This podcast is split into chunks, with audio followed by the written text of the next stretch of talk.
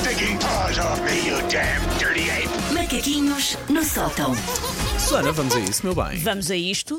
Ahm, nestes últimos tempos, este programa Tresanda a Bodas, Parece até uma coisa má. sim, a nossa Elsa e a nossa Margarida vão casar, não uma com a outra, calma, não que não sejamos inclusivos neste programa, simplesmente não calhou. Vão cada uma casar com, com a sua pessoa, não é uma com a outra. Mas para ajudar as nossas noivas a prepararem-se para os seus grandes dias, o que é que vamos fazer? Tipos de convidados num casamento. Ok, Vamos a isso. ok. E como eu tenho muitos, vamos já entrar. Vamos já nisto. O primeiro é o sangue de Cristo.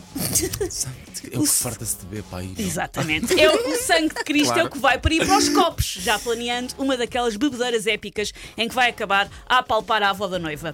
Se o casamento for religioso, tenta começar logo a sua jornada etílica no cálice do padre, daí o nome, porque não há nada a perder. Adora que seja um contexto no qual é socialmente aceitável estar com um copo de gin na mão antes das 11 da manhã. Esse provavelmente é aquele que nem sequer assiste à cerimónia e vai para o café. Vai andar, sim, sim, sim, vira a minis com os senhores das obras às 9 e meia da matina. E ao meio-dia já se pode estar a tornar um convidado chato. Sim, sim, sim, É sim, sim, é sim, é esta. verdade, é verdade. O segundo é o camarão com tiramisu.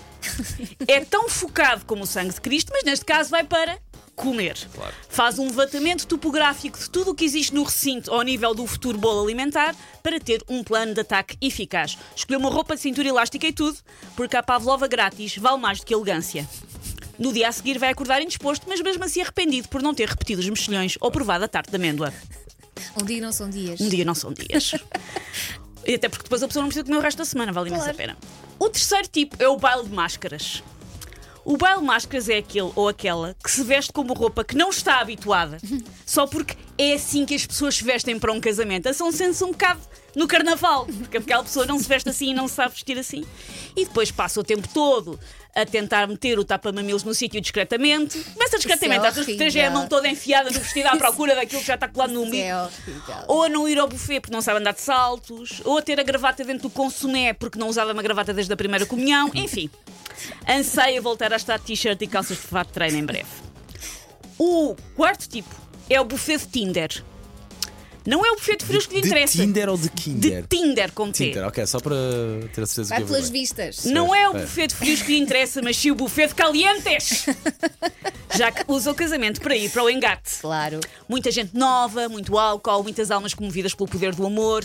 E por isso volta e meia pergunta. Alguém pergunta: onde é que está o Walter? Ou onde é que está a Andreia? E a resposta é dentro de um Fiat Punto.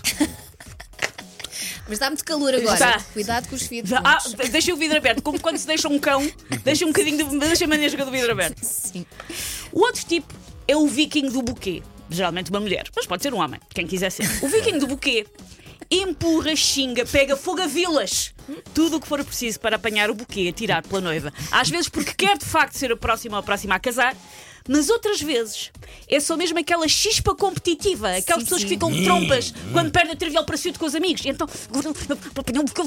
E ficam com aquela chispa Eu lá já dentro. vi vídeos assustadores. Sim, há já, pessoas já. que aquilo levam aquilo muito a sério. Há boa internet, de facto. Há ótima caso, internet. sim, sim, sim. Muitas vezes esta pessoa, ah, o viking do buquê, começa o certame casamental a fingir que não se rala com o buquê. Mas é vê-la perante um molho de orquídeas no ar que fica logo um salteador escandinavo do século VII. O outro tipo é o soldado desconhecido. E todos nós prometemos que não vamos ter soldados desconhecidos no nosso Não, casamento, claro mas que há temos. sempre que nós não conhecemos. claro. Exatamente. O soldado desconhecido é aquele que nós convidamos por obrigação, que mal conhecemos, mas que parecia mal se não fosse. Pode ser um parente que não vemos desde que tínhamos 8 anos e comíamos cola, ou o novo namorado de alguém. Que talvez dure só mais 3 meses e nós vamos ficar para sempre com o álbum de fotografias cheio de imagens de aquela maluca com que o João Pedro andou 6 meses, a coisinha, não me lembro do nome. e no outro dia tive fotografias do meu casamento e havia as pessoas que. Olha! Quando a coisa andava com a coisa já não me lembrava. Bom, o outro tipo é o Robert Capa. Não sei se lembra o Robert Capa. É, tem o seu nome a partir do grande repórter fotográfico do século XX. Foi um dos grandes repórteres fotográficos da Segunda Guerra Mundial. Só que no caso dos casamentos, o Robert Capa, em vez de andar a fotografar o desembarque dos aliados de Normandia, anda a fotografar o desembarque da Tia Odete na mesa de queijo. Também é importante.